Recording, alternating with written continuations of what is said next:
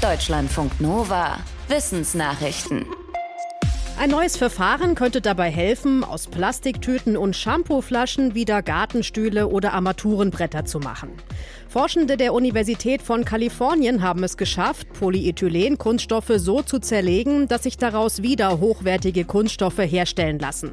Bisher ist Polyethylen schwer zu recyceln und wenn, dann lässt sich das Material nur zu minderwertigen Produkten verarbeiten. Das neue Verfahren zerlegt Polyethylen, das aus langen Kohlenstoffketten besteht, in einheitliche Stücke mit drei Kohlenstoffmolekülen, dem Propylen. Daraus lässt sich wieder Polypropylen herstellen und das ist in der Industrie sehr gefragt. Die Methode ist allerdings noch ziemlich aufwendig. Polyethylen-Kunststoffe machen weltweit etwa ein Drittel des Kunststoffmarktes aus. Jährlich werden mehr als 100 Millionen Tonnen aus fossilen Brennstoffen produziert. Forschung zu Autismus folgt oft noch dem Ansatz, Autismus als Problem oder Störung zu sehen, obwohl schon seit Jahren diskutiert wird, ob Autismus in seinen verschiedenen Ausprägungen nicht einfach ein normaler Teil eines Spektrums ist. Neurodiversität heißt das Konzept.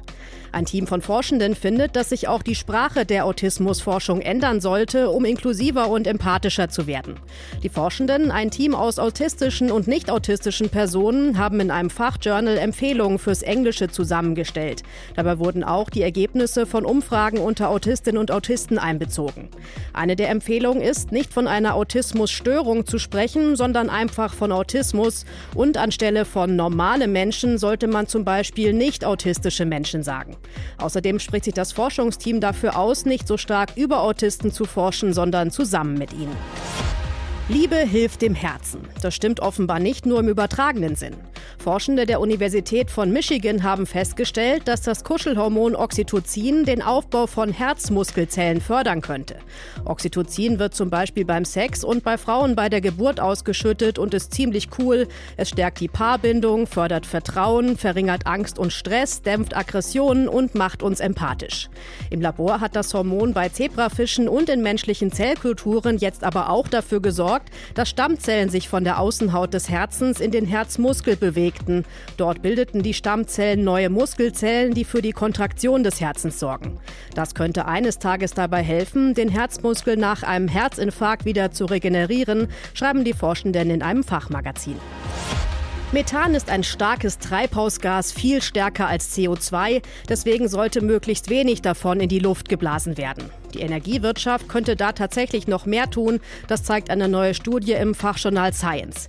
Denn zum Beispiel bei der Ölförderung fällt Methangas als ungewolltes Nebenprodukt an. Normalerweise wird es abgebrannt. Bisher hieß es von der Energieindustrie, dass dieses Flaring das allermeiste Methan unschädlich macht. Das Studienteam hat allerdings mit Flugzeugen über den großen Öl- und Gasfeldern in den USA nachgemessen und sagt, nein, circa 9 Prozent des Methans kommen doch in die Atmosphäre.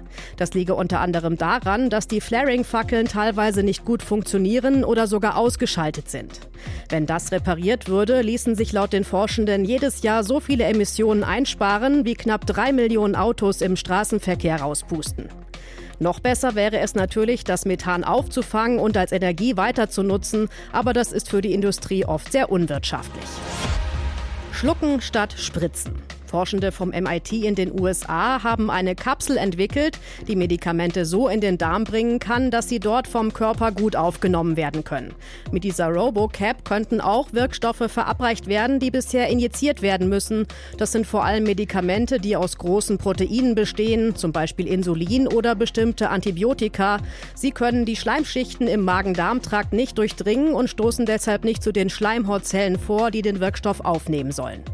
Die neuartige Kapsel hat das in Tests an Schweinen aber geschafft. Sie hat einen kleinen Motor, der die Kapsel in Drehung versetzt, sowie einen Bohrer.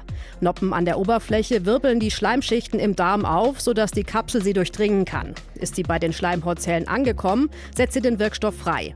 Danach wurde die Kapsel von den Schweinen problemlos wieder ausgeschieden und die betroffene Schleimschicht bildete sich zurück.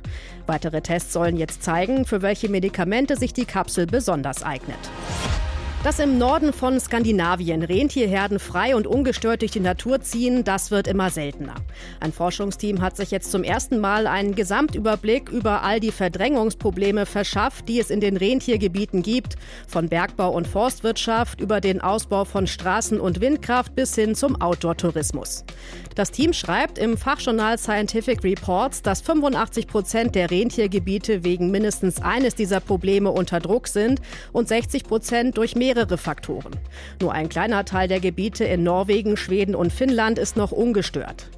Die Forschenden warnen, dass sich die Probleme durch die Erderwärmung noch verschärfen könnten.